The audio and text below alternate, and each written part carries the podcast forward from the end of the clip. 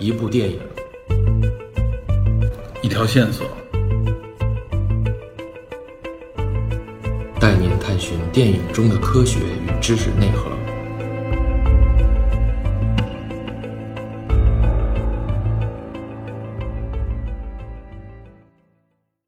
Hello，大家好，欢迎收听本期的电影侦探。咱们承接上集，在本期节目当中，继续结合《最后的决斗》这部影片来谈一谈相关的历史以及女性的权利。其中呢，青队还会提到一个前两个月啊，也就是去年应该是十一月左右，美国报道出来的一个啊涉及强奸的冤假错案。那么这起案件之所以引起我们的关注，主要呢是因为被害者就是《可爱的骨头》的原著作者爱丽丝·希伯德。那么这场不幸的遭遇也记录在他的第一部作品当中。这起案件为什么会成为一个冤案，以及呢这一个冤案和最后的决斗啊所涉及的这个强奸案之间有怎样的异同，我们呢也都会在节目当中有所探讨。另外，这次直播互动当中还会有很多听友分享他们对这部影片的感触与观点。好，下面就进入节目内容。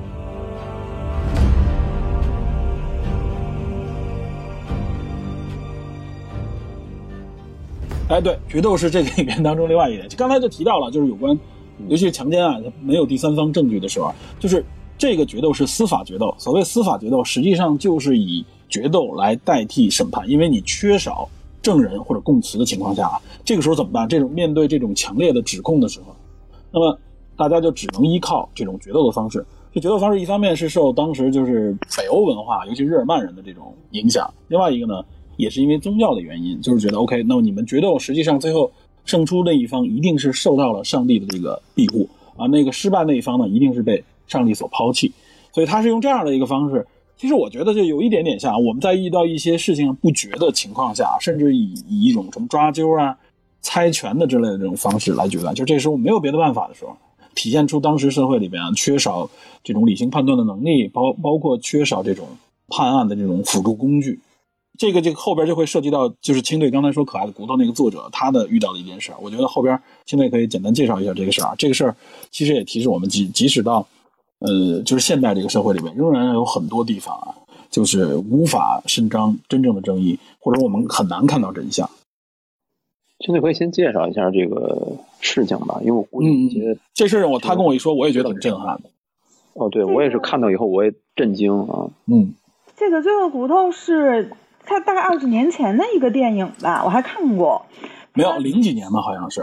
书是二十年大二十年前之前写的。零几年啊，OK，那十几年前、嗯。可爱的骨头。嗯，对，可爱的骨头是这个作者。不，现在说的主要不是呃可爱的骨头，因为可爱的骨头是个小说嘛。现在说的是就是这个作者他自己根据自己亲身经历写的一本书，叫做《走运》。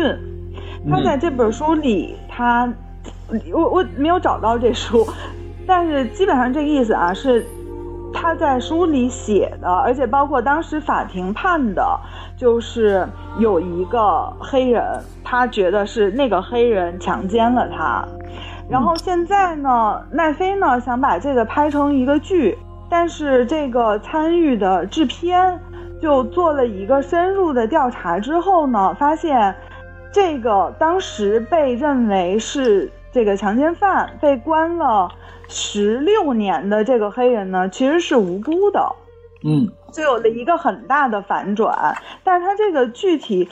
嗯，我因为没有看书，所以我不知道书里有没有具体写，就是最关键这一段内容啊。但是从现在来说，就是说他当时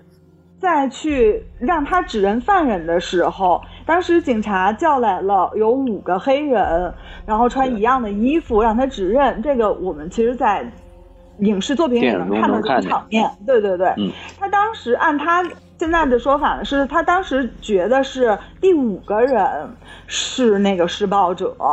但是呢，他又有点又有点说不清的时候，那个时候是警察来跟他说，他说第四个人和第五个人是好朋友，然后又说了什么。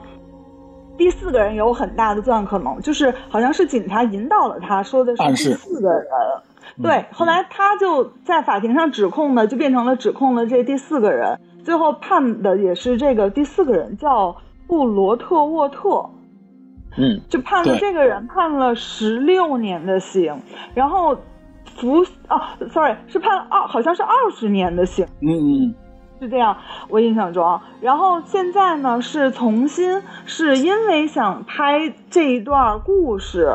奈飞的这个制片人又重新，这个还挺逗的，说什么这个制片人本身也犯过几次罪，而且又是搞司法的，这个原来是个律师，好像是对，原来是个律师，他是说他有这个经验，而且他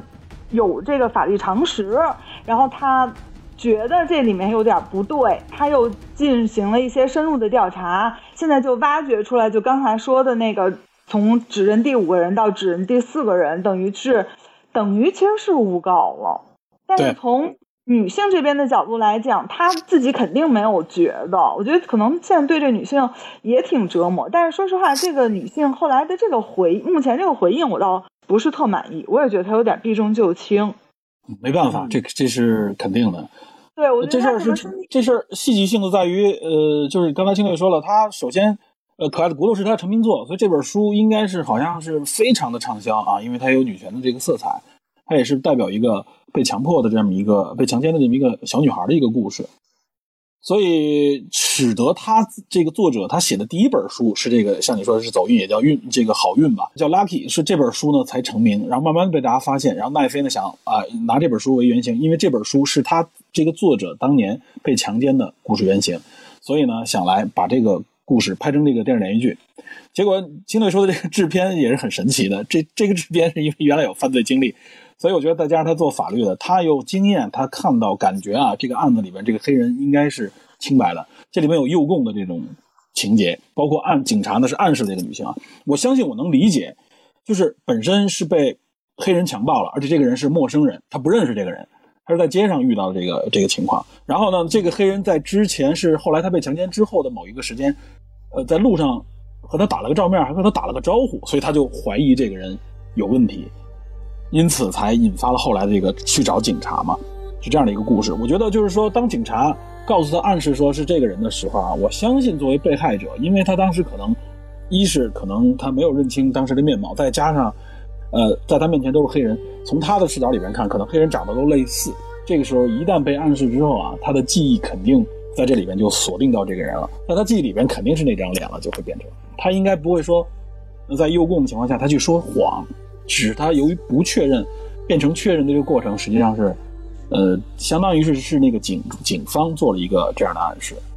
所以最后呢，这个案子因素哈，对对对，所以这个案子也是前两昨天。这还有一个物证，就是物证当时被认为很有效的这么一个物证，就是用毛发分析，对体毛体毛分析，后来说被证实是这个完全不靠谱。对对对，是用后来有了 DNA 方法，在重新检测的时候，才就等于完全推翻了当时认为很有效的一个物证。对，嗯，我觉得这也说明了什么呢？而且而且这个案子那个昭雪就是前一段时间刚刚被昭雪，我看到了好多这国外的新闻推送这个事件，所以这也说明什么？就是哪怕是到了现代啊，就是强奸案之类的这种案件本身就就非常难，尤其在没有第三方、没有证人。没有其他有力证据的情况下，就非常难举证，非常难被发现。这也是为什么有 Me Too 运动这样的运动来支撑。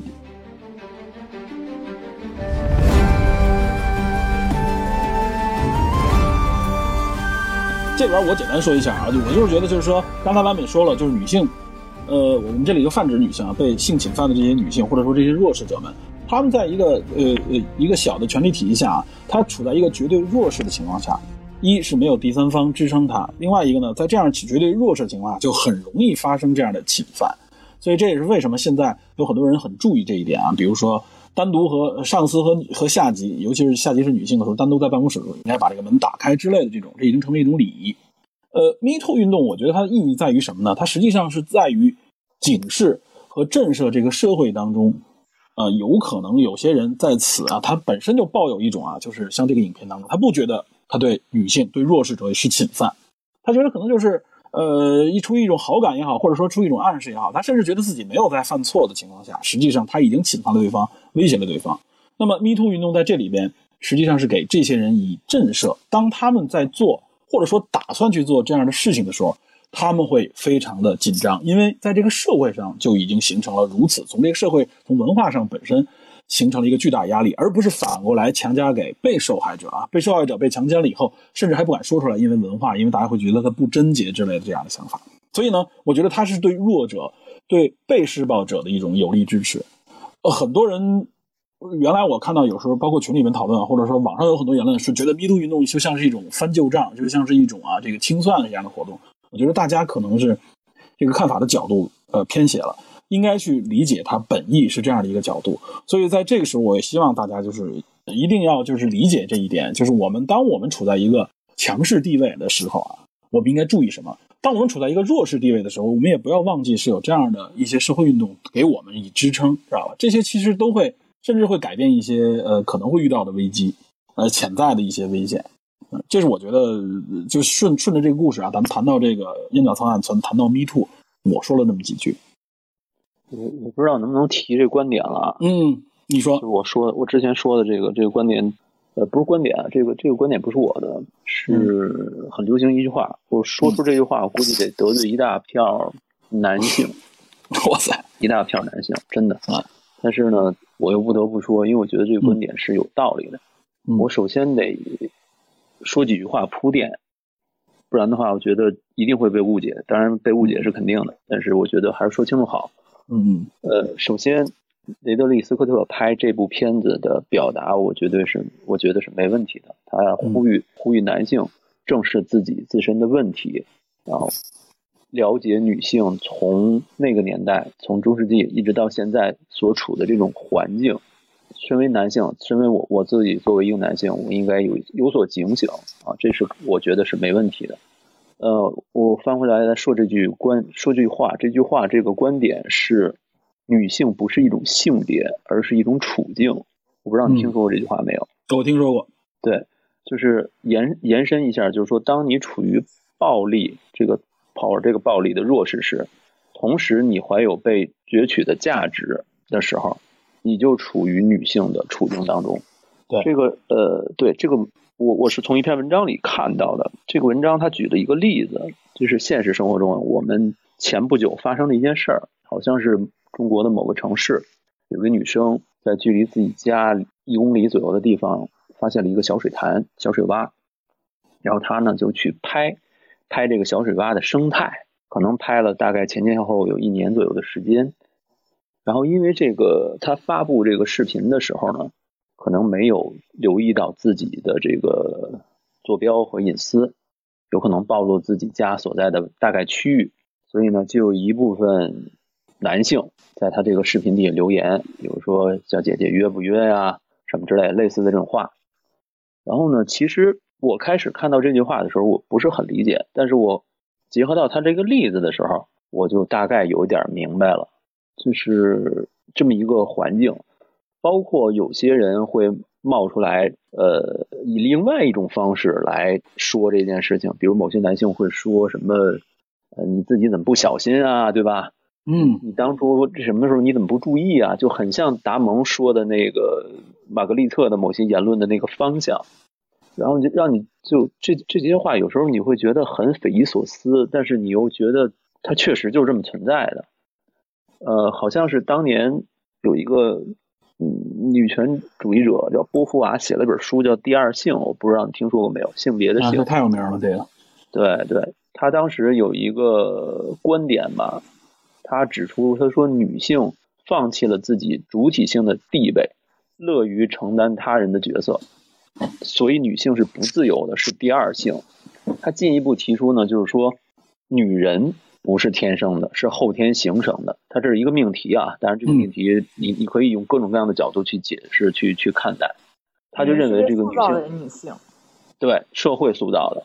然后我们把这些观点再往前再延伸啊，我说的可能有点远，但是我觉得还是得说，就是说女性为了自身安全，不得把自己作为一种性资源和生育资源去唤醒一个啊，sorry，去换取一个。特定男性提供的暴力保护，这里指的是婚姻啊，在这个意义上，女性就放弃了自己的可能，也放弃了自由平等建立异性关系的可能。整体上，她是被暴力胁迫到这个层面，所以这个本质上来说，她其实是处在一种被强奸的地位。这个强奸不是我们具体的像这个影片中指的这种强奸，不是一个罪行。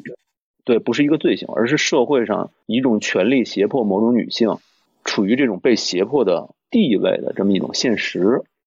呃，说实话，这句话有人有人总结啊，总结是这句话总结出来是是当年凯瑟琳麦金农是一个美国比较激进的女权主义者，她有一句话就是总结出来这句话就是一切人类社会当中一切两性行为两性之间的性行为都是强奸，这句话非常非常刺耳。但是这句话被罗翔，就是中国政法大学的这个教授罗翔，罗老师在对在自己的一本书叫《刑法中的同意制度：从性侵犯罪谈起》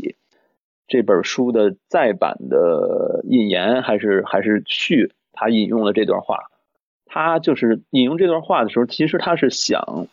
从法律的角度，从犯罪的角度去描述一个现象，或者说描述一个可能存在的事实，就是说。面对两性之间的欺凌和剥削的时候，法律是不是隐藏着男性主义的偏见？呃，我觉得我刚才说了很多，其实就是说，对于一个男性的角度讲，我们抛开这些女权主义的言论，我们抛开一些这些听起来可能比较刺耳的这些言论，我我们我自己身为一个男性，我有没有意识到这个女性在整个社会中处在的这么一种暴力的弱势的情况下？我不谈女性，我们每个人被迫九九六 PUA，面临洗脑的时候，是不是也是处于一种暴力的弱势的情况下？嗯，那这种情况下，是不是你也面临着一种精神上的强暴，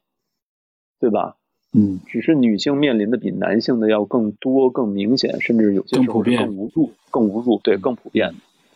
呃，我们就不说那些具体的犯罪，只是说精神上遇的这些尚且如此，更何况我们刚才提到的这些。强烈的这种恶劣的犯罪，就更不用说了。对我今天谈这个，其实是想说这么一件事儿，就是引申到这一点。因为你们刚才谈的那么多关于这些东西，我觉得这些先把这个观点先抛出来。我首先说我自己并不算完全能消化这个观点，我只是说我觉得它有道理。我能不能接受？我觉得我现在还没到能够接受它的地步，我可能还没有那么那么更多的这种这种。认知去理解这句话，我只是先抛砖引玉，把这句话摆出来，大家对这句话有什么样的看法，待会儿可以聊。但我觉得这句话是有道理的，嗯。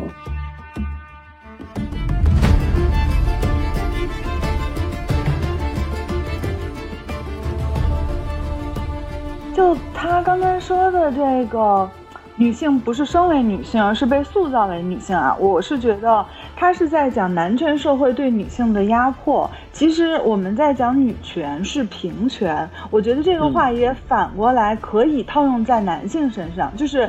男性也不是生为男性，而是被塑造为男性。我为什么这么说呢？社会性别。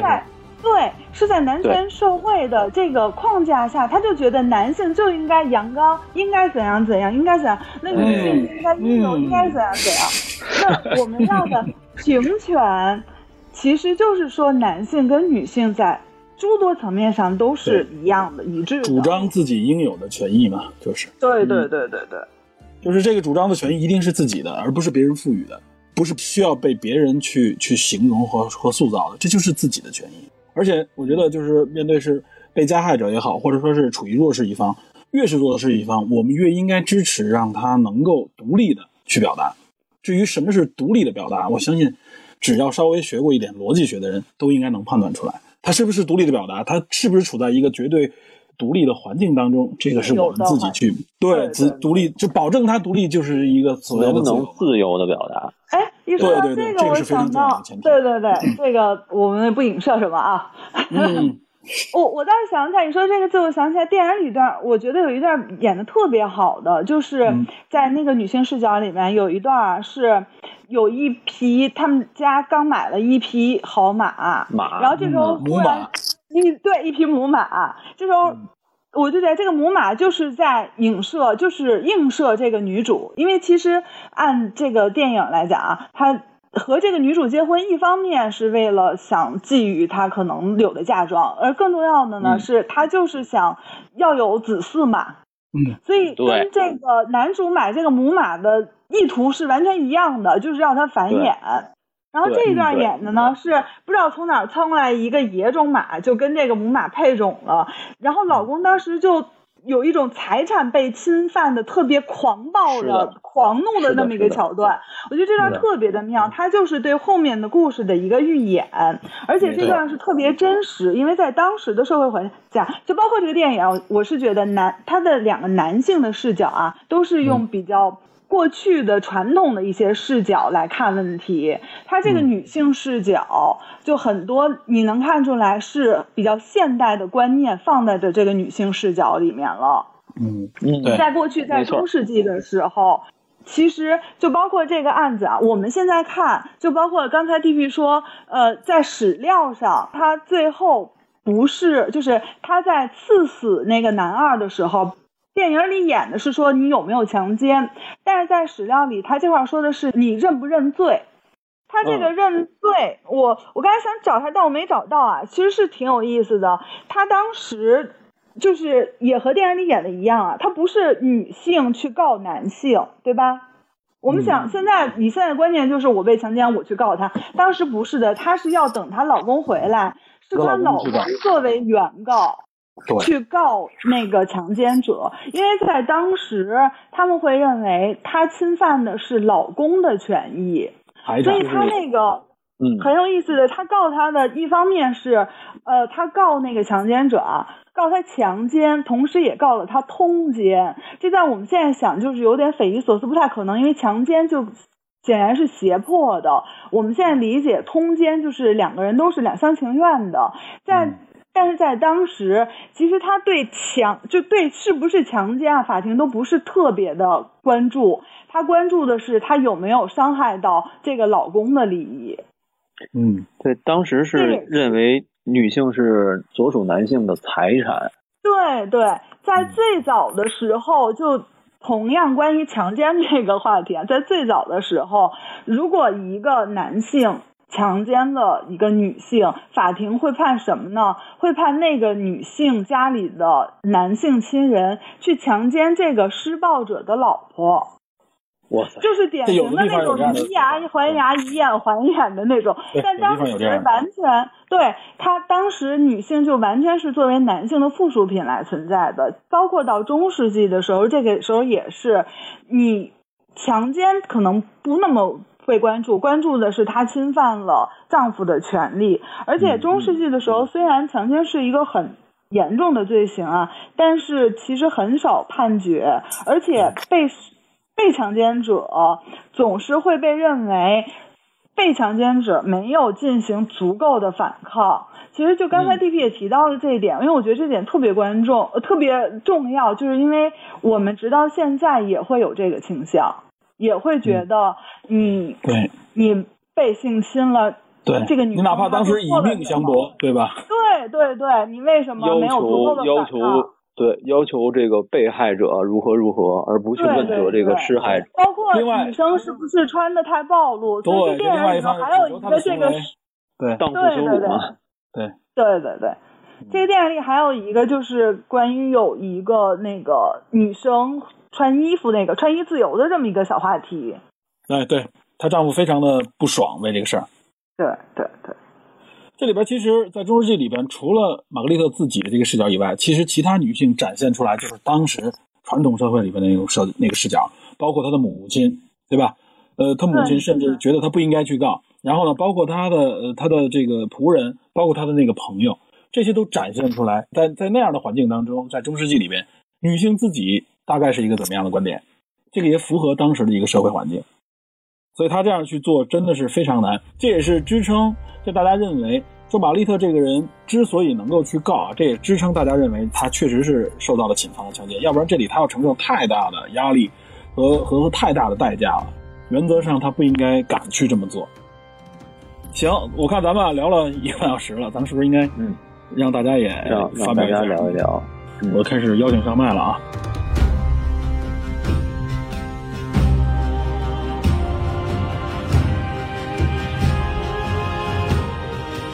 好，我看到咱们的哇，老朋友，举手小王子，知道吧？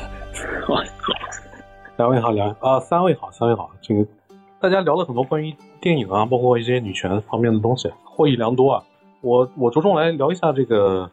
雷德利·斯科特吧。嗯好好好，回到这个导演本身，对，哎，他这个雷德利·斯科特，就是我个人是非常非常喜欢的，而且他自己本身是一个英国导演啊，但是大家都以为他是个美国导演，因为他拍了很多这种商业片，然后我们对于英国导演的印象就可能啊，就是呃，一说起英国导演就想起那个什么盖里奇，呃，丹尼·博伊尔。啊，嗯对，像什么呃两个大烟枪啊、菜火车啊这种英国影片，纯英伦范儿的这种。但是这个雷德利·斯科的老雷，雷老爷子就真的是冲破了这个、呃大家对英国导演的这种这种印象吧。他的这个指导的这个类型，包括他担任制片人，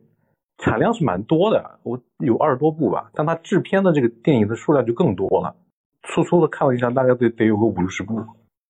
这个类型很多，之前 DP 也都呃提到的。其实我这边想多说一句，就是我觉得啊，老雷在这个表现女性的这个方面，呃，我不太想把它归到什么女权啊什么之类的。就是这个东西，当然了，他在拍《末路狂花》的时候，那个年代其实呃整个理念是很超前的，因为女权这个概念是在近些年才逐渐的流行，逐渐的兴起。但我觉得就是老雷的片子里表现的这个女性真的是，呃，非常的美丽动人，而且非常的吸引人，就是非常非常的吸引人。就哪怕在那个《异形》里头，就我们《异形》的其实主角就是一个女性嘛，西格尼韦弗。Ripley，Ripley，对，然后但是我们看到这样的女性，现在讲起女权啊，都是一个斗士的形象，非常的强悍，非常想去争取平权啊，怎么样？但是在老雷的片子里的女性就是，呃，非常的美丽。就是辛格利韦夫，我记得在《异形》里头，呃，我印象最深的一个镜头，其实不是他去就是啊追杀那个异形啊，或者是拯救他的同伴。我印象最深的镜头是，呃，辛格利维夫在那个舱里，好像是在《疫情》第一部快要结束的时候，他自己只穿一个三角裤吧，应该是，不知道两位有没有印象？嗯，在大家都对，在大家都以为疫情已经被搞定了，然后他好像是准备去回那个太空舱要去呃睡睡眠了吧，然后那个那个状态非常的放松，然后那个那个状态的这个西格尼韦弗，就是和之前那种彪悍勇武的那个形象，我反差极大，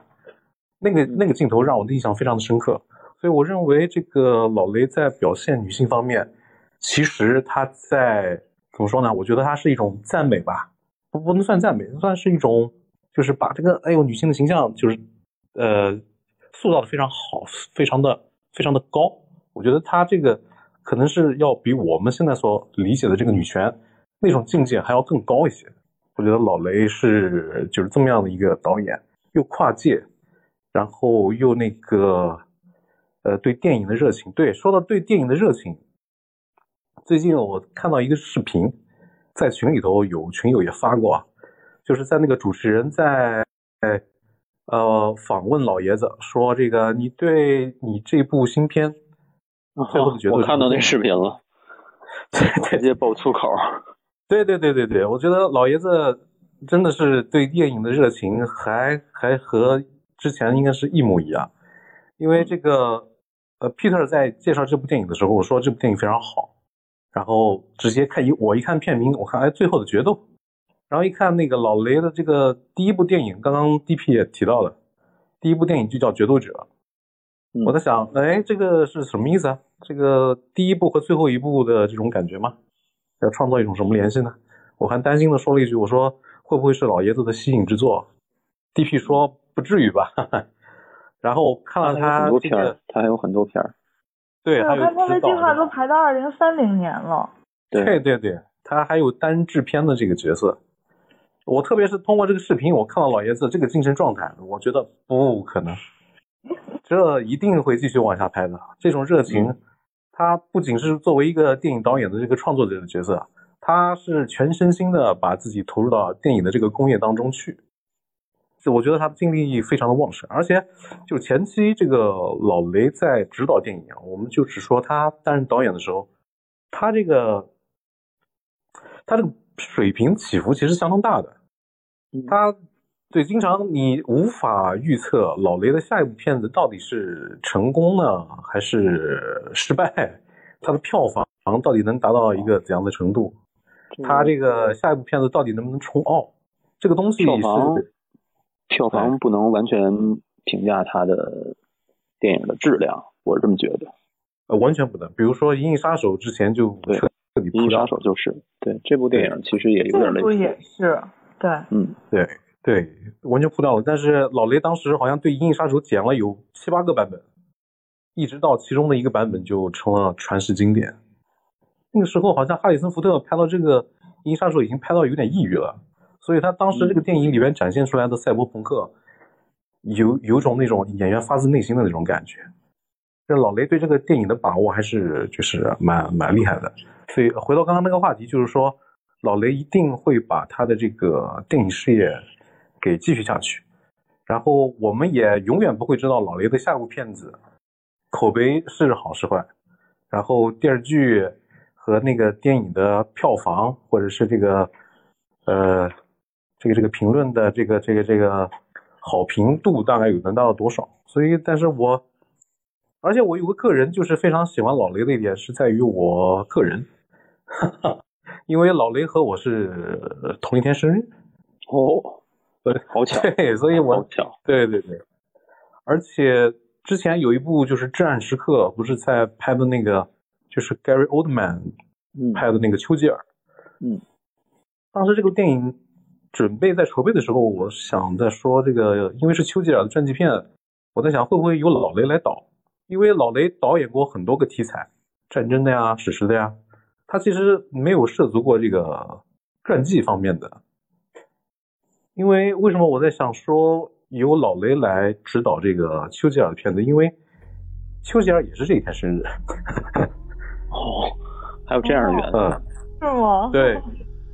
但没想到后来就就对他没有去涉足这一方面的题材。但是我相信，尽管老雷已经八十多岁了，但是我觉得他还是有机会去尝试一下。我觉得老爷子，我值得我们影迷更多的期待吧。我就说这么多吧，时间交给好大家。好感谢感谢，哎，拜拜。好好，感谢感谢。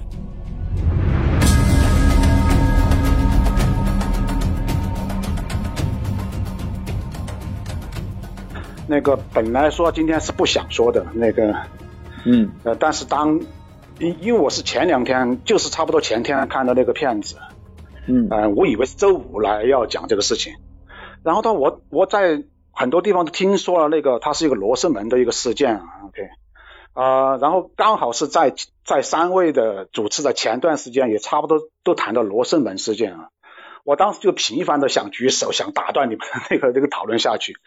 这个这个当然不是个罗生门事件，OK？这个当然了，后来的 Peter 的话也是纠正，或者说是你明确点出来，这个不是罗生门事件啊。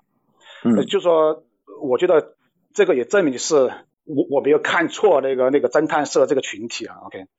它不是一个罗生门事件，它它非常平铺直叙的一个女权主义电影啊，OK？嗯，至于三个角度，这个三个三个角度你是基本上看不出有太大的差异，OK？虽然说就像是呃，开始为女主持人说的是在第二部和第三部的时候，在那个就上楼的时候会有一些导演的角度差异，但是这个是有意为之还是说是一个角度差异很难说了，OK？呃，它整个三段的话，你看下来的话，你的就是至少你观感的话是非常明确。比方说，我们如果说用好人坏人的话，你非常明确知道是哪个是好人，哪个是坏人。它不是一个罗生门，压根不是罗生门的，OK？然后它是一个非常的平铺直叙的一个女权主义的一个电影。当然，我们今天不用去讨论女权、女性主义、平权主义这些话题，这个太庞杂了。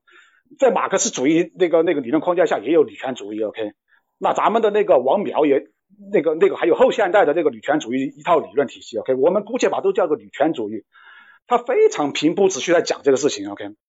嗯、其实我我我当时看完以后，我当时第一感觉就是什么样，就是说。啊、注意啊！我说这些我不是批判，不不说女权主义，而是说我我讲它远远不是个罗生门的一个事件。然后的话就是说，嗯，我当时看完，我第一的一个一个一个感觉，我想我我我当时想，OK，那如果说是昆汀的来来拍那个片子的话呢，比方说拍八二人的方式来拍这个片子的话，我相信效果会好很多很多啊。通过话痨的方式来来展现各个各个角度的一一一些想法啊，就是比方说你们开始说的那个故事背后的这个这个书，因为这个书我没看过哈，OK，会效果好很多很多，把这个复杂性一下子凸显出来了，OK。嗯，当然我不说昆汀的八个人是说那个那个那个罗生门不是这样，我我只是说这通通一个一个一个角度，通过语言的方式展现一种就是说这个背后的张力会会复杂非常多的这样一个一个一个一一个结构。但是可惜的是，这个片子的话呢是非常非常单纯的一个女权主义，不你就很简单，就说你不能说是那个哎贾克是某样状态，是那个那个那个男二那个强暴那个那个玛格丽特，难道说他不强暴玛格丽特他就幸福了吗？没有，你你你你们看见非常清楚，比方说他们同房的时候，啪啪几下就完了是吧？OK，那个那个那个那个当当时他问他幸福吗？那个那个快乐吗？那个玛格丽特，你你明显看到他表情是是很被动的，OK，就是他压根就不快乐，这个这个跟什么？呃，强不强吧没关系，他在那个时代的时候就已经是一个，想想就是女权嘛，就是或者就就是我们讲整个讲的就是个女权主义的东西，他在各方面都不都不幸福。比方说跟他跟他婆婆关系是吧？OK，很多他讲的就是很简单一一个一个一个一一个女权的这样一个想法，没有什么什么什么罗生门的这样这样这样这样一些说法的，没有没有完全没有。那那换过来我们再说一句话，那他那个比方雷雷导这个片子，他的目的达到没有呢？就是说他这么平铺直叙来谈这个事情，他目的达到了没有？我觉得是达到了哈，嗯，为什么我这样讲？就是说，当然他他不复杂，他就是这样平铺直叙，他也没有去煽情，OK，他他就是平铺直叙讲下去。但他目的达到了，就说如果说我只是谈我的观感啊，就是说，嗯，记住哈，下面我说的话我是听别人说的哈，就是我是听别人说，因为咱们的小电影中间是有一个类别，就是关于强暴方面的这样一个类别啊，是吧？OK，我听别人说那个。说，哎，很多男的都喜欢看这个东西，看了以后的话是血血脉喷张，是吧？但是当我去看这部片子，就是那个那个最后决斗的时候的话呢，当我看到看看到那个就是说那个贾克强暴那个玛格丽特的时候，我是感到非常悲伤的，你知道吗？就是非常悲伤。那个那个就就是我压根没有泛起任何的其他的这其他的这样一些就是说一些情感啊，是看比方说小电影这些东西没有。就是非常的悲伤，我看着非常悲伤。你们，他他整个的都是一种就是说工具的理性。这个我接下来会讲这个事情，就是就是雷导如果再深一步就会好很多。就说你感觉非常悲悲伤，包括那个开始我不知道谁说那个，包括那个那个种马的事情。你看这两个男的对他是不是也是种马嘛？就是很简单的，就啪啪几下就就完事儿了，是吧？他他是一种工具的概念啊，就是包括我们谈女性女权，其实他也是要反对工具女性嘛，是吧？OK。所以说的话，就是说它的它的这个效果是达到的，OK，但是呢，就是说它不够复杂，它不够多元，它不够复杂，它没有展示出一个更加复杂的这东西。所以说，或许在雷导的那个概念里面，女权、女性或平权这些东西，可能就只是这样子。这个是我觉得是挺惋惜的一个事情。我觉得就是他没办法再深入了，OK，他没办法再进一步去阐述，比方说我们讲马克思主义下的女权主义应该怎么样子，基于生产关系的女那个女权主义应该怎么样子，后现代的女权主义应该是什么样子，他没办法了，OK。嗯，这是第一点。如果说这个片子，如果说让，比方说啊，就是我刚才讲的，让昆汀去拍，如果是昆汀能够更深入拍的话呢，那么他会通过语言的方式去展现一种，就是我刚我刚才讲的，如果说我们说，呃，因为这个片子的背景应该是那个那个百年的战争嘛，是吧？OK，大概几百年以后的话，那个那个康德就突出就提出了一个非常著名的一个观点。再那个就是说，哎，在伦理的好像形而上学基础忘了哈，里面提了个非常重要的观点，大家都大家都知道，就是人是最终的目的，不是工具。OK，那但他原话是人是自然最终目的，大概这样子，不是工具。就是说，当我们去谈一个人的时候的话，就是说你你如果把当成工具看的话呢，那这个是这个就是违反道德律的，或是违反违反道德律中间一个很重要原则的。而不不论是女权主义，还是说，比方说在我们的领主下面，其实我们其实我们去看那个。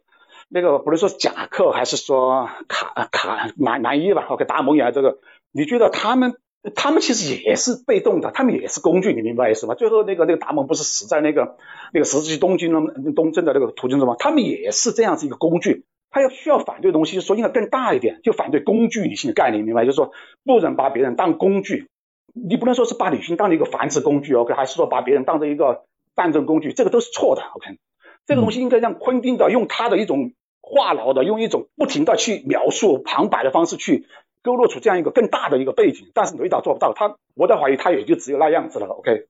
这是我想讲的，他不是一个罗生门，这个刚好 P 导也讲了，这个这个我很早就想就想反对这个这个这个这个概念，就是绝不存在。就看完以后的我，因为我看见很多很多人都在说罗生门罗生门，这哪里是罗生门呢？那都是讲的是一回事儿嘛，是吧？OK，没有什么什么不同的不一样的地方。这个我觉得雷达这个做这个事情，他也 我不知道他为什么要分三步一定要在做这个事儿，我我我不太明白啊。OK，嗯，或许因为原著是这样子，或者就不是原著，就是原来事实可能就是各个说辞不一样。但是他的手法太简简单了，我觉得他整个手法太简单了，好不好？那个我我大概说这些哈，谢谢你们哈。嗯，好，好，好，感谢，感谢，感谢。嗯，哎，我觉得说的挺有意思，而且这个角度也挺独特的啊，就是、嗯尤其是谈到了说昆汀来导演，昆汀来拍会怎么样？对对对，就雷导，我觉得他可能就是就像他说的是平铺直叙，他是非常尖锐的将这个故事呢陈述给大家，其实让大家更好的去体会。我觉得他的目的已经达到了，就是体会不同视角下、不同角度下你应该怎么去看待呃一个个体的权利，对吧？他是如何该应该来如何维护的？我觉得其实他的目的绝对已经达到了，而且用这样的方式来开来拍，已经拍了两个半小时。不要忘记这个背后啊，这个编剧是大本和这个达蒙，他们两个人啊，实际上是控制了整个这个故事的这个节奏和这个大体的这个情节脉络。所以呢，我觉得呃，如果要说呢，这应该不完全是雷导的意图，而更多的可能也是他们俩的意图，因为这两个也算是呃著名的好莱坞金童啊，他们两个人经常合作，我觉得呃嗯，应该算是在这部影片当中碰撞出了非常。呃，强烈的一种信号和火花，不能说绚丽吧，但是非常强烈。就像刚才呃那个听友说的，说就是强奸的那一段戏，给我感觉也是，那是甚至是给我感觉是很痛苦的一种感觉，对吧？就我觉得真的是，嗯，应该有更多的人去看一看，去了解一下这样的呃这一幕情节，然后谈一谈自己的感受。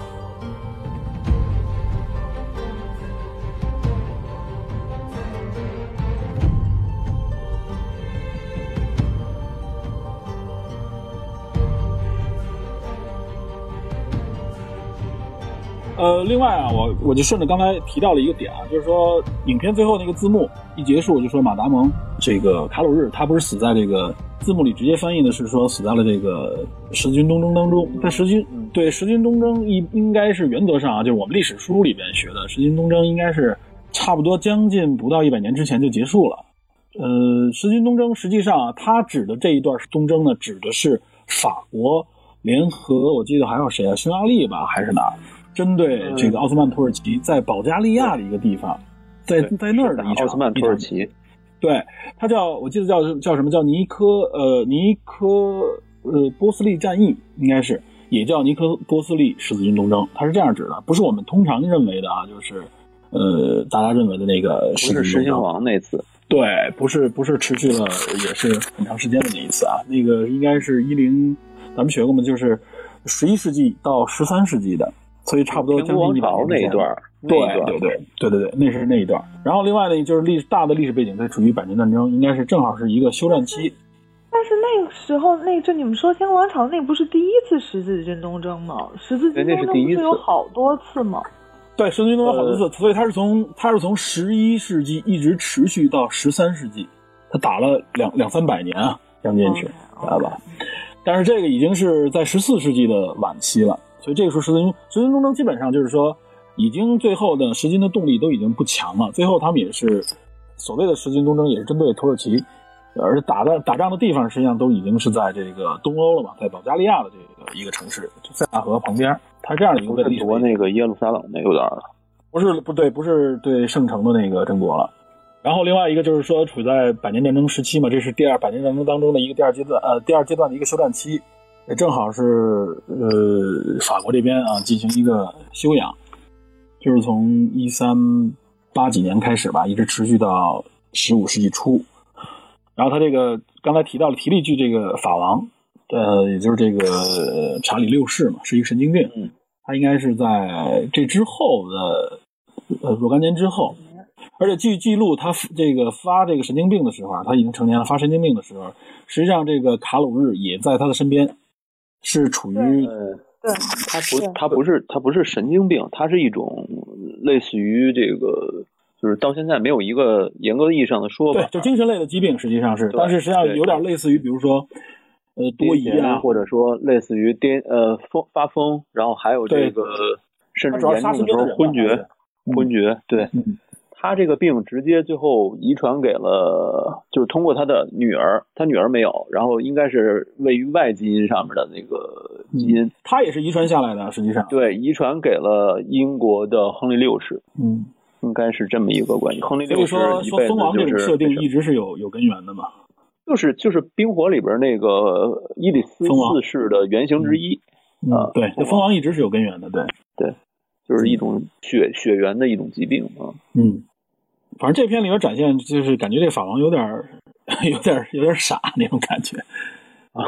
因为他的父亲是非常伟大的一个法国据说是遗传给了谁？英国的哪个国王？亨利六世，哦，亨利六世。对他父亲这个查理五世是非常著名的一个法国王，也叫这个贤明王嘛。他实际上是处于百年战争当中的这个第二阶段。嗯，对他这个我忘了说，前面好像没说，这个卡鲁日的岳父是好像在诺曼诺曼的那个地区，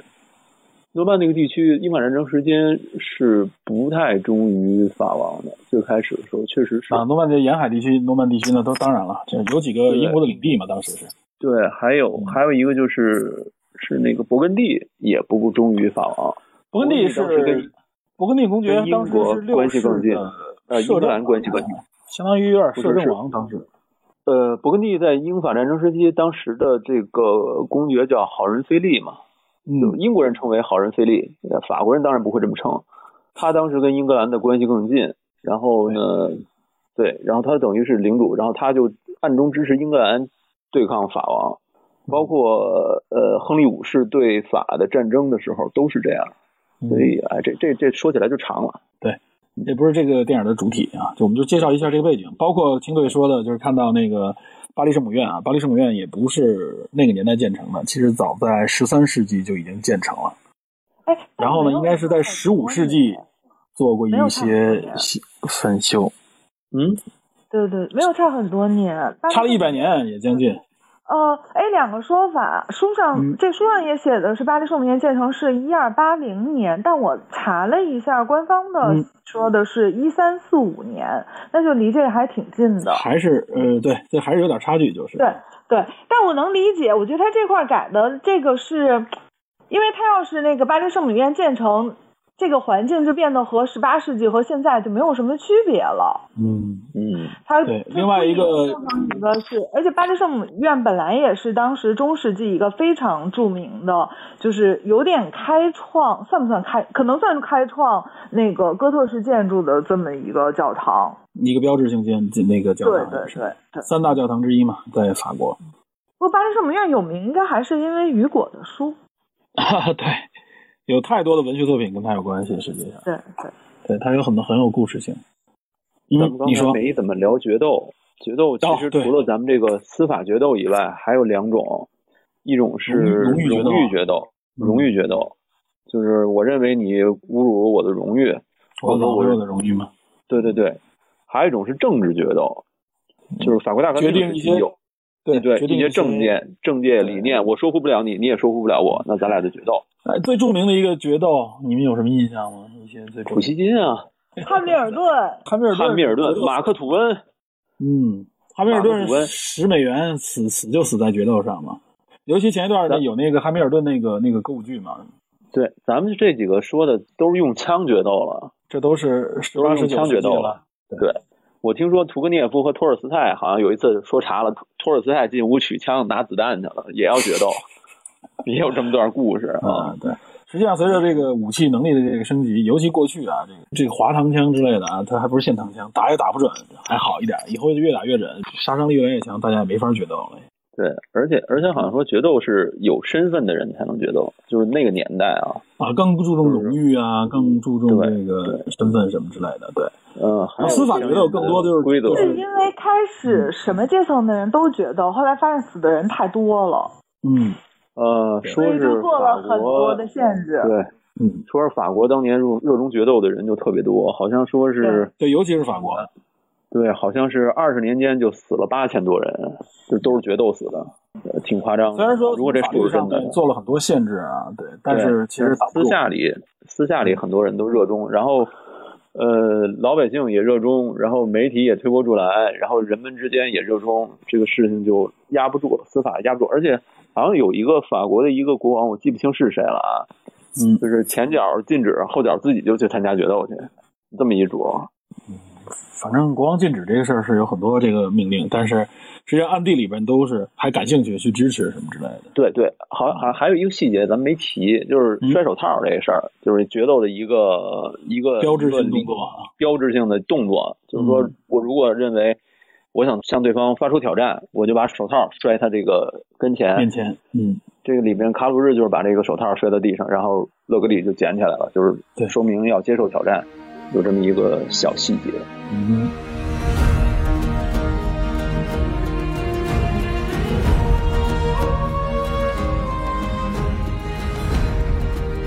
这这不讲一讲装备吗？我觉得装备，装备反正我能看出来装备是有点不对的。是吗？头盔不太哦对，我觉得。对，头盔肯定不不对，他没有挡全脸，这是不可能的。对他肯定是，再有他穿那个那个护甲的，就我理解啊，他应该是先穿，就电电影里演的是他先穿的是就是最基础的一个罩衫嘛，可能就亚麻的那种。衣对、对对，差不多。然后它应该有一层，就尤其是在像胯骨啊那种位置，应该是有一些衬垫儿的，包括头上，它应该是好像应该是有一个类似皮帽子那么一个东西，然后再戴金属的东西。哎，这个青贵这研究很细致。它是就是在那层锁链甲里边应该有层内衬，对吧？对对，不然的话会刮刮伤皮肤什么的，有的时候。对对对对对对。而且震震这个对直接接触皮肤震动也比较的强烈。反正法国在这方面的就是盔甲这方面啊，发展的特别的夸张。啊，确实是咱们前面说，就摔倒了都爬不起来那种啊，就是防御能力非常强。板甲嘛，板甲。对，但是英国那边就反正当中，英国那边就不走这条路线嘛。英国一个是走走走长弓长山，对长弓走。对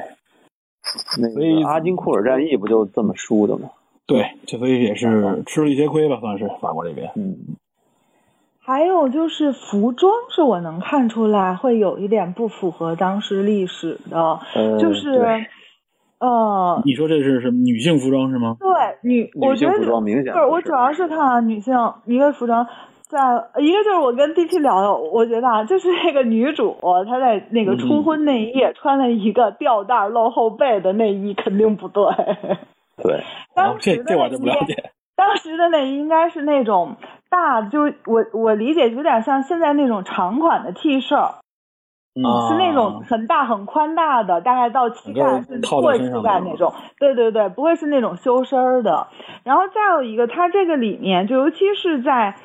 公众场合、重要场合啊，女主都没有戴帽子。我反倒观察了一下，反倒是那些配角，对，那种给了一下的像她那个闺蜜的那一身儿，对对对闺蜜那身儿是有的。但是她那个闺蜜的帽子也有点改良，就她这里头的帽都特别飘逸。当时的帽子不是那种飘逸，但是她那闺蜜那帽确实比较像，感觉就是一个布先扣在头发上，然后再有一个箍去卡住那个布。对，就当时中世纪是女性也是不能露出头发的，就像现在一些伊斯兰国家对女性的那个认知，他觉得露出头发会是性感的，是勾引男性的。这个片子的发饰都不太，就是可能就是司机演的那个勒格里发饰还比较接近，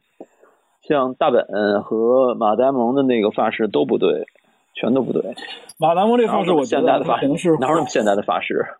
马达蒙那发饰有可能是，我觉得《呼应长城》当中他有一个长发，那个不是马达蒙的发饰像什么，你知道吗？嗯嗯像那个《异星灾变》里边那个反派的发饰，嗯异星灾变》里边那个什么什么教的那个教徒，他你你一看去他那个发饰和胡子跟他马达蒙一有点其实是有一点点北欧的那种感觉。而且俩人的性格也都一样，就倍儿粗鲁，嗯然后倍儿认为自己上来的没上来，怎么好像？嗯，嗯就就而且大本那个发饰让我特别出戏，我就忍不了的那种出戏。对大本那个确实是，他完全是现代的短发。对后来我听说大本应该是要演别的片儿，所以我估计是为那个发饰留的，然后他就染了一件颜色。确实有一些就不完全符合。我听说的是特别符合的展示那个中世纪场景的，是那个英剧 BBC 拍的《狼厅》。啊，是吧？狼厅，嗯，对，就说那个是特别符合。嗯但是确实那个剧就现在以现在审美来看，我觉得是导演他他知道应该是什么样，但是只是那样可能拍出来有点太怪了。就包括我们说的那些帽子的问题啊，你看配角都是符合的，都是对的，反倒是主角不对。我觉得这点我相信他了照顾肯定是观众。对，这点相信他肯定是了解，不是说不具备这样的考证能力。对对对，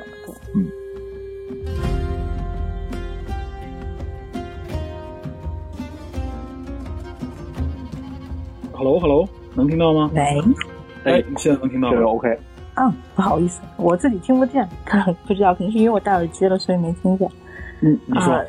刚才大家都说了好多那个，我觉得都说的很很全的。有有有一个，我挺想，其实有个也是个问题，就是在整个这个故事当中，嗯、嗯，尤其是我发现法国人特别关心这个事情，就这个主人公他是一个没有文化的人，啊，不知道大家嗯注意没有？这个人他不会讲拉丁语，而且这个人也不会做算术，这个人也没有财务知识，所以嗯他其实是靠努力工作，就是那种呃，有点像农妇一样，带着大家，就是啊，我带着大家搞畜牧业、搞种地这个事情，啊、就是没有办法，就是包括那个女主后来也帮他持家嘛，就是她之前完全没有就不会干这个这些事情，她干的所有的事情都是一个莽夫干的事情，所以这个女主其实呃希望她的丈夫能够对她表达一种尊重，或者说会看看高她，然后所以她会说：“你看我干了这么多事情，我岂不是很能干？你也不夸夸我的这种感觉。”她其实一开始是有这样的一个奢望的，希望她的丈夫欣赏她的能力。但是呢，她的丈夫没有这个欣赏水平，所以她丈夫一直是处在一种野兽派的状态。啊、就是嗯可能在她的视角看，起码是这个样子的。然后，但是那个那个勒格黑，那个勒格黑，他就是一个会拉丁文的人。其实历史上对他没什么记载，但是这个人非非常聪明的一点就是，可能是应该是他在教会学到的这些，就是他会拉丁文，而且他会算数，所以他一直是那个那个供子的那个嗯。有点像什么管家或者打手这样的，帮他打理田地的人，所以这个人一直都处在一个，嗯嗯，就是宠臣的那种那种那种状态，所以他对比较得宠自己觉得自己特别牛逼，就是因为他是个宠臣，跟他不一样，因为他跟他别人都不会拉丁语，他可以在整个宴会上跟那个贡贡子，然后嗯他们在聊拉丁语对话聊啊对话，只有他，而且他经常冒出来一些拉丁语，跟那个那个女的去对话呀什么这些，啊两个人还一起谈诗啊什么，这个呃我不知道那个我没有看过原原文，但是。但是我觉得这是导演他故意安排这样的一个片段，是因为历史上这个、他们两个人这个事情有一个版本是这个女的她她有做那个挂毯吧，好像是，然后这个男的去他们家了，然后呢这个女的就说你看看我我这个挂毯我我做的很好的，你喜欢吗？然后这个这两个人相当于 就是惺惺相惜，然后聊这个挂毯的事情，是先聊的挂毯，然后才发生后面强暴的事情的，不是说上来就干这个事情。还有这样一段，这我还因为。这个，因这我也没为这个看到，我看的不这个这个是巴特曼的呃呃诺赫曼的吧，就是它等于相当于是诺曼底的一个文化遗产的这么一个保护机构里面拥有的三份文件当中的其中一个说法。我只是看到它嗯。法文上是这么说的，我并没有看过原文，我只是说嗯，法国人这么说的。哎，说有其中有一个版本是这个样子的，那说明，这个女的和这个男的，这个勒菲玉根本就认识，而且他俩确实是，啊、会有一点怀怀疑到他俩是有关系的，对，而且他俩经常是这种，啊、有点像清朝的时候的那些那些伉俪，就是说夫妻两个人都有文化，然后两个人呢就是关系很亲密，然后在一起出去出游，然后一起对诗、写信，就类似这样的一种状态，然后而且持续的时间并不短，所以才会发生后面的事情。嗯，至于我我反而看到，对我反而看到一些介绍说说这件事情啊，就是在法国算是一个文化传奇，所以大在法国传的很多。对，因为他本来这个法国人，他这个我觉得老雷拍这个拍这个电影时，我当时就觉得很很奇怪，他上来有好多人，那个就战场上大家都觉得啊那个画面比较我就比较干嘛，就比较就比较相对来说，大家会觉得啊，这个没什么意思。但是有意思的是，所有的士兵都在用法语歌唱，然后然后主角都在讲英文，说话的时候全英文。对对，然后有一种就是这是有一点点特别出戏的一点，特别出戏的一点。对对对。然后最搞笑的是，每个人的名字念名字的时候，全都用的法语。就比如说，他叫 o g i 我管你叫 o g i 然后我跟你叫什么什么什么什么日的那个发音也是也是。以后有共产嘛，最后就是在英文里面夹着，然后就然后我就有的时候就在出戏，他们他们是为什么呢？就是出于什么目的在干这个事儿呢？然后周围所有的普通的。乡民也都是用法语在讲话的那种，就是就是他后面有那个背景音嘛，就都是在讲法语，就很奇怪，对，莫名其妙。然后我不知道他在干嘛，就是可能影片是为了迎合主流市场吧，可能可能吧。但我肯定不能是拍一个法语电影，但是这个确实是他非常出戏的一段，包括他谈地名的时候也是。啊，对，他而且最我觉得他其实没说这个诺曼底在那个时代属不属于法国啊，还有这些事儿，其实他没说。那个那个女的，她爸其实就是一个叛徒嘛，一会儿跟英国人搞一块，一会儿跟诺曼底人搞，他反正就是成天就是争来争去，好像判了三四次吧，人家搞来搞去的。然后其实他没说，但但我觉得这个电影有个问题啊，他没说清楚这个女的和这个男的的结合是单纯为了这块地，就是嗯，起码这个男的是单纯为了这块地，对，就是因为他已经是类似破产的状态，他没有得到国王的任何封赏，他没钱。他就是个穷光蛋，就是一个只有一个骑士名头的一个穷光蛋，然后他必须要跟这个女的结婚才可以拿到这个财产，而且这个女的是独生女，这个大家其实没有意识到这件事儿。我觉得这个女的之所以不幸，有一点是，就是娶她是为了这个地，并不是为了那时候那个时候基本上都是作为。作为财产交换的一个，我有一点不同意。哎其实我觉得就看你怎么解读。我反倒是觉得你也可以解读成，因为他当时结婚的时候他就知道他拿不到这块地，但是他还是结婚了。没有，他当时是认为他能拿到，因为那个对对对，因为岳父承诺给他，他认为是可以判给他的，因为这个一般判地是由国王来完成的嘛。他认为国王岳父承诺给判给他，因为这是嫁妆。而且他拿到的不只是这一块地，他拿到好像三块地，是是拿了很多。对，其实然后呢，这块地是他最关注的，但是没拿到。但是其实啊，从婆婆的角度来讲，这就是一个特别不划算的生意，就是因为刚刚那个林听友说的啊，就特别不划算，是因为就是这个女孩的这个背景，他们是一个叛，她是一个叛军的女儿嘛，所以就导致了就是剧里的这个男主是在领主甚至在法王面前。都有点，反正就等于也沾染了一些那个女方带来的，这个确实是。对，其实从他们的眼光里觉得是不划算。是，我觉得这就是看你怎么解读了。中间还有一个细节，嗯中间还有一个细节，他的父亲他在巴黎的时候听到他父亲去世了，他赶回来，然后他母亲跟他说。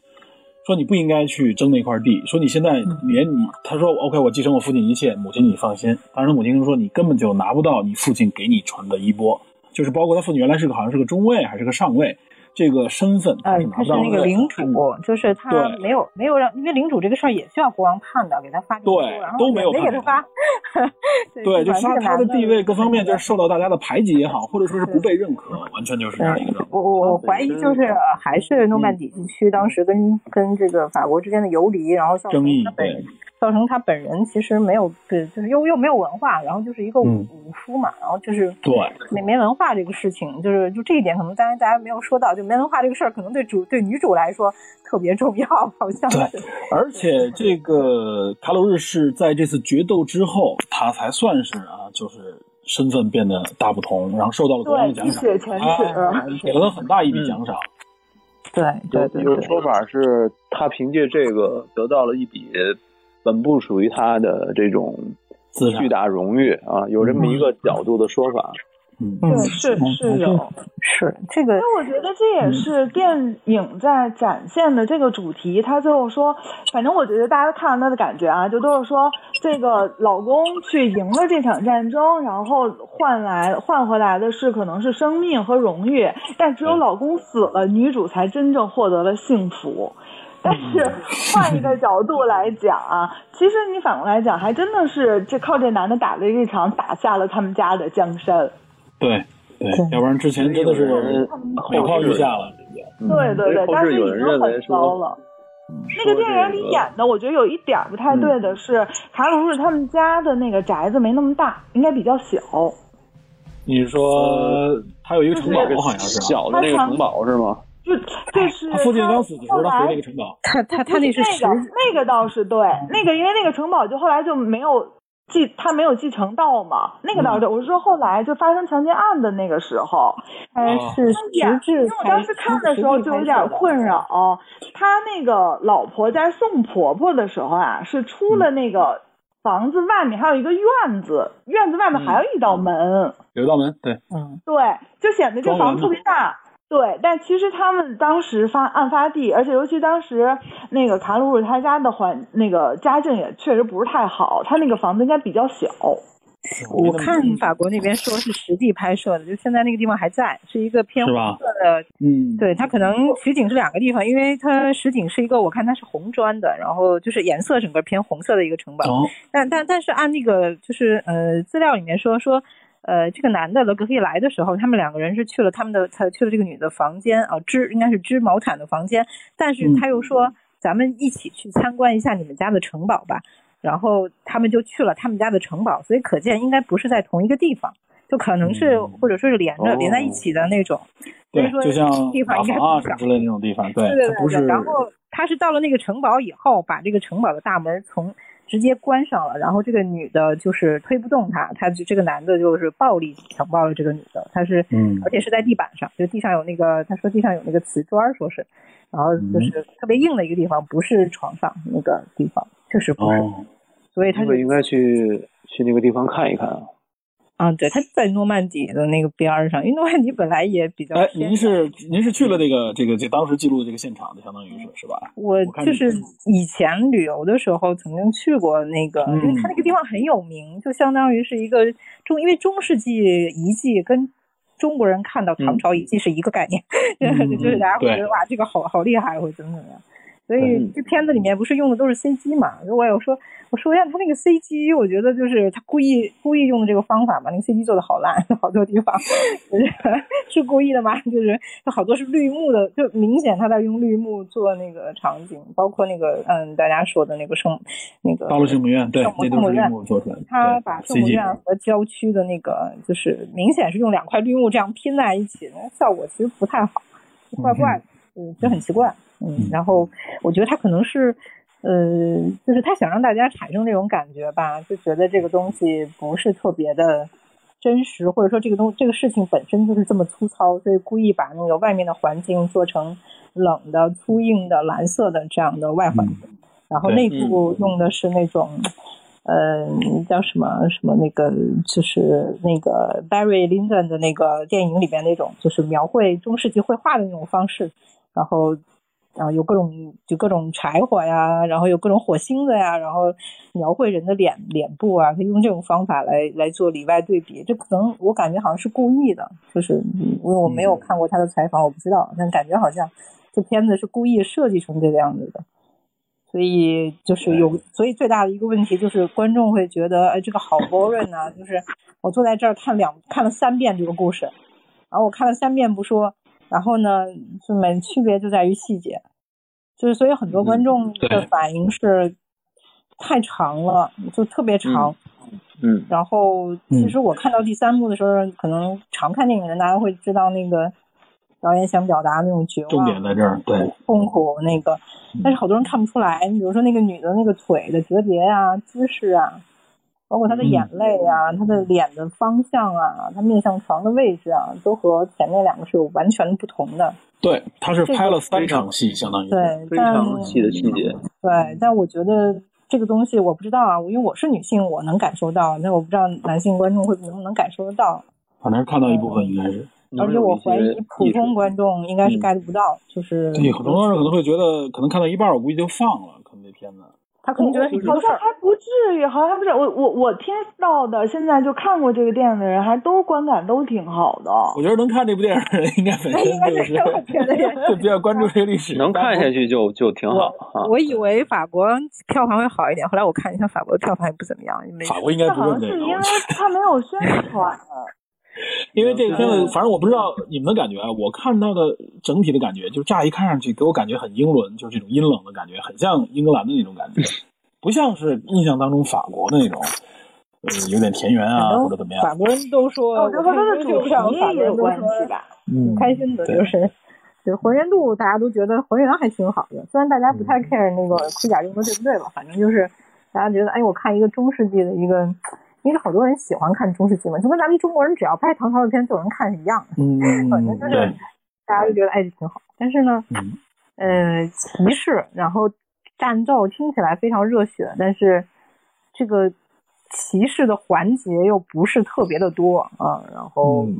对，然后加上一些嗯特效啊，这个瑕疵啊之类的，所以大家其实有点儿嗯，对，就我觉得他他他不太成功，票房不太成功也是有有道理的。对，有可能跟这个有关系，就是大家觉得嗯，他跟主流上不接受那个圣母比呢，我觉得这特效比圣母的特效强多了。圣母那特 特别二百五，特毛特效。圣母我还没看，说不上话，圣母圣母我就看了开头，对圣母还没看。圣母的性描写有点没必要，感觉呃就有点神经病，就是对，但是就觉得这个女的挺厉害的，就是这种就是嗯可能大家不知道看没看过那个伊莎贝拉贝尔的那个她她就是呃也是就是她她被邻居强奸的，她知道邻知道终于知道那个邻居是强奸她的这个人，就是反正法国经常拍这种女性主义的东西，就是嗯。看待世界的方法，这个对法国人来说特普通，就是对法国人来说是一个经常看到的。对 每每天可能都会看到的东西，嗯，嗯对，所以我觉得可能大家不太看的原因，可能就是觉得啊，就很一般，对，就很。我觉得他可能就是对于像类似于法国这样的观众来说呢，这个并不新鲜，但是对于可能国内观众来说，这样的表达又不又不买账的那种感觉，好像。太长了，两个半小时，大家坐那儿看嗯三个一模一样的故事。我看到不少人反映，就是这片子看到一半儿 是觉得哇好长啊，还没看到后边儿，没看到高潮。嗯，我看了今年那个呃法国那个叫什么 France 吧，就是那个法兰西那个片子，就是嗯雷亚布的演的那个，也是有嗯贵州观众根本就看根本就看不下去，大家大家都会觉得啊我在看一个神经病，真是。嗯国内还没看见这片子的资源呢。今天嗯今天好像有了吧？我今天看了一下，我说 翻译不咋样，反正是从英文翻译过来的，反正莫名其妙翻的。对 对对，嗯嗯，反正这个就不说了。我就我我我我我就在里面看到他呃，他没有太说清楚那个关于主的力量这个事情，就是大家刚才也说了，这个宗教审判要怎么样，但是她这个女主为什么要就让他们觉得有一点，就是既然大家都不能证明自己是对的，需要主来告诉你我的意志是什么，就是主来说谁是对的。对其实没他没太表达这个事儿，我不知道他是没说清楚还是怎么着。不是，我是觉得他是有意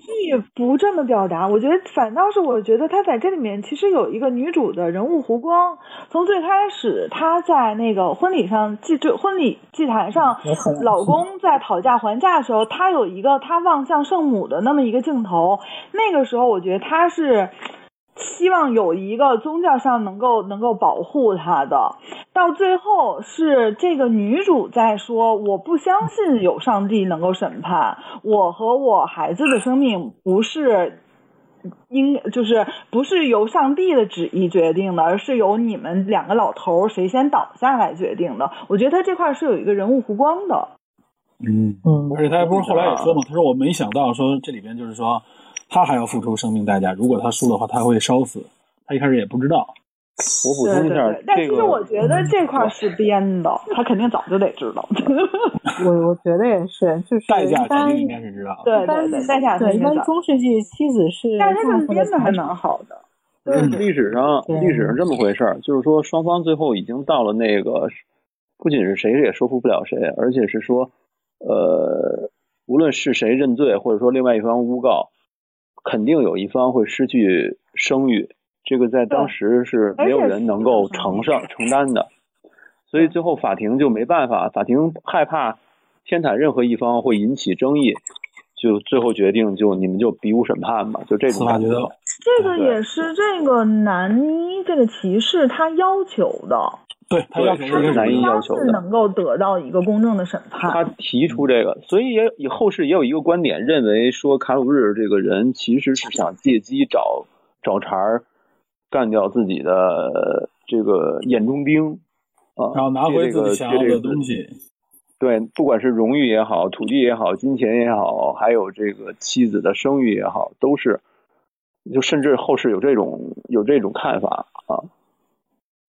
我我觉得他应该不能预期这个结果，毕竟斗争决斗决斗这件事情发生不好，而且 它确实是历史当中但是但是如果也是对，但是如果如果你判断一下两个人的这个真实历史上这两个人的战斗能力，一个大老粗，一个是一个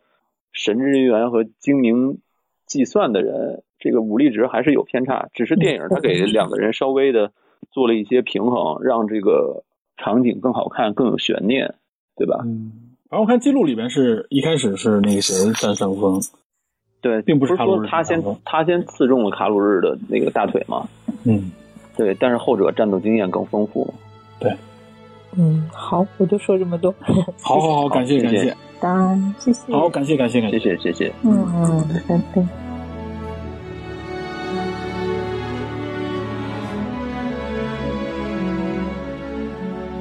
就刚才汤老师这片子的评价不高，但其实我还挺喜欢的。我觉得这个片子是那种值得值得二刷的。你看不同人的那个前后对比着看不同的人，或者你看一个人前后的一些场景啊，我觉得都挺嗯妙的，还是挺值得去细细玩味的一个电影。其嗯实很多电影仔细看细节都有，但是这个片儿因为有对照就更强烈。嗯，对对对对对对，我还以为我看的很细呢，因为我本来想写一个详细的影评，然后我列了好多，然后那我都没注意到，就之前 DP 说的那个可能男二跟女主的女朋友有一腿的这个事儿，我觉得还挺妙的。这我也挺惊讶的。这个可以当做过度解读，你回头再看看是不是那样，也不一定 DP 可以所有解读都 DP 可以啊，大家小心。天天生敏感的人就是会留意这些不重要的细节。我看那个人跟那个人有一腿什么之类的，是吧？不是不是，因为我我特别奇怪，最后给了那个她的那个闺蜜好多镜头，然后还给了那个男爵几个镜头，因为我当时想没有男爵的视觉会少很多说服力，给男爵视觉就是大本有一些特别愤恨、失望甚至什么的那种那种表情。OK，我知道他跟呃勒格里斯他们两个人肯定关系确实是很亲密的，然后又给了那个闺蜜很多镜头，那闺蜜没有为自己的女性朋友欢呼，也没有什么，反而是伤心甚至落泪，我觉得这事儿就不对了。对，我觉得还挺有道理的。所以这片子还真的挺细看。我关我关注到的一些细节，比如是说，像那个他在说，就法庭上啊，在说我们都知道啊，女女性就是没有愉悦是不会怀孕的。那个时候给了。那个王后的一个很微妙的一个镜头，对那个王后那个表情，不屑的表情。而且而且你前面的镜头你能看到那个王后当时就是在怀孕的状态，是的，包括说要烧死女主，有可能烧死女主的时候，王后露出了特别不忍心、特别对对，那个时候是女性很，然后还给了嗯里面男性，尤其给了她老公的一个镜头，她老公就面无表情。对，然后最后那个结比武审判的时候，那个国王宣布开始之前，那个王后还捏了捏他，那意思就是对你要不要这事儿还再想想或者怎么着的，没有收敛一下，让他我觉得。对对对，对，所以我也我也感很觉是你多细节你不要这么嗨。对对对很多细节都能看出来，而且这个角色都没有台词啊，就微微几笔你就能看出来。对，还包括像那个，其实我看完我是觉得啊，就是这个骑士，就是他老婆，虽然最后说他是那个呃虚荣，哎，不是用的虚荣，是什么词儿来着？好像是虚荣，说他是伪君子，但其实我是觉得，在这部戏里面，她这个老公是这里面一个最好的老公了。你看法皇后怎么看法王？那个领主夫人用什么眼神看领主？还有包括那个就是他这个女朋友的那个老公对女朋友什么态度？我就觉得，尤其我觉得卡鲁日是在这里面其实是一个，他虽然粗，但是他还是个善良、确实不错的人。我觉得现在，比如像他去没有去收租子，对对对，他那没有去块其实逼租，他没收和那个人的租子。对对，和那个男二男二去抢他们家那块地，那块地的财呃价值是他那个欠债的两倍，就有好多反衬。其实我觉得这个他就是想说，一个在当时的标准下，一个挺不错的老公，其实也就不过如此。嗯嗯，厉害。嗯，厉害。但确实马达蒙那个，我是觉得我也看到，就是他收租那块儿，他妻子这个玛格丽特问嘛，说说哎，你们以前对对，你是偶尔遇到吗？他说说他好像是经常遇到，就是那意思就是说，并没有逼着他去收租去交租。那个她你换另外一个角度，你换另外一个角度他没有记账，他自己去那个不是不是去挣钱去了。不是你另外一个角度思考一下，就是这哥们儿压根儿对账目就不关心。嗯，但实际上你你考虑一下，他对他去追这个地去上诉，不不和他这不，就是就是说白了，他手底下有多少地，然后不经常收账，并不是说他多么不在乎钱，或者说对底下多么宽容，并不是。实际上说他自己有多少领地，他的账目压根儿就是混乱。你想皮埃尔男男爵对自己手底的账目都非常混乱，他我倒是觉得更是这样，皮尔是混乱，做一个对比，皮埃尔直接说明自己很混乱了账目，所以需要勒格利斯来管理。而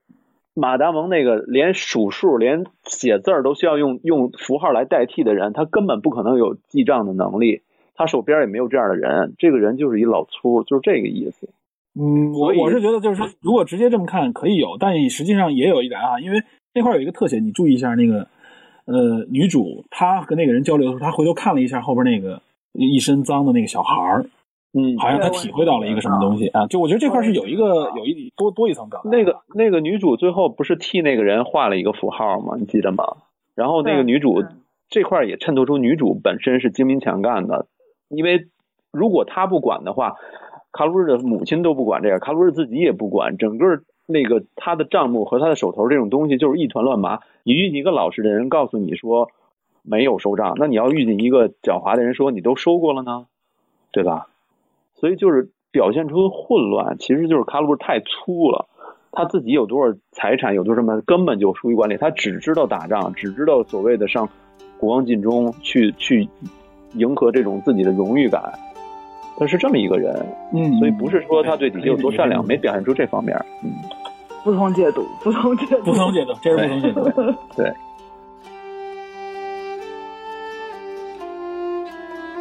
好，那咱们今天就先到这儿，好吧？今天聊的还挺多的，好吧？嗯感谢，尤其是感谢青队啊，感谢刚才发言的这些，感谢青队，对对对非常重要的一些。对。然后呃这里再说一下，就周五群内有一个交流，基于这个成瘾剂量啊，这是群内交流的，就不在这个平台上直播了。哦我们可能群内到时候可能用呃 Zoom 或者是用会议之类的。然后都是一些专业人士、啊，我去参加一下都是啊都是生物医学方面的专业人士、专业大咖，包括海外的一些没法加入到 MyClub 平台上面的一些远程探员们啊，他们的一些非常专业的非常硬核的，嗯。据说都准备了 PPT 啊，所以 希望大家也在这做一广告好，大家好，回头发链接，关注一下回头发链。接。好好好，行，好那行，感谢各位啊，今天先到这儿，好，谢谢大家，拜拜。再见，再见。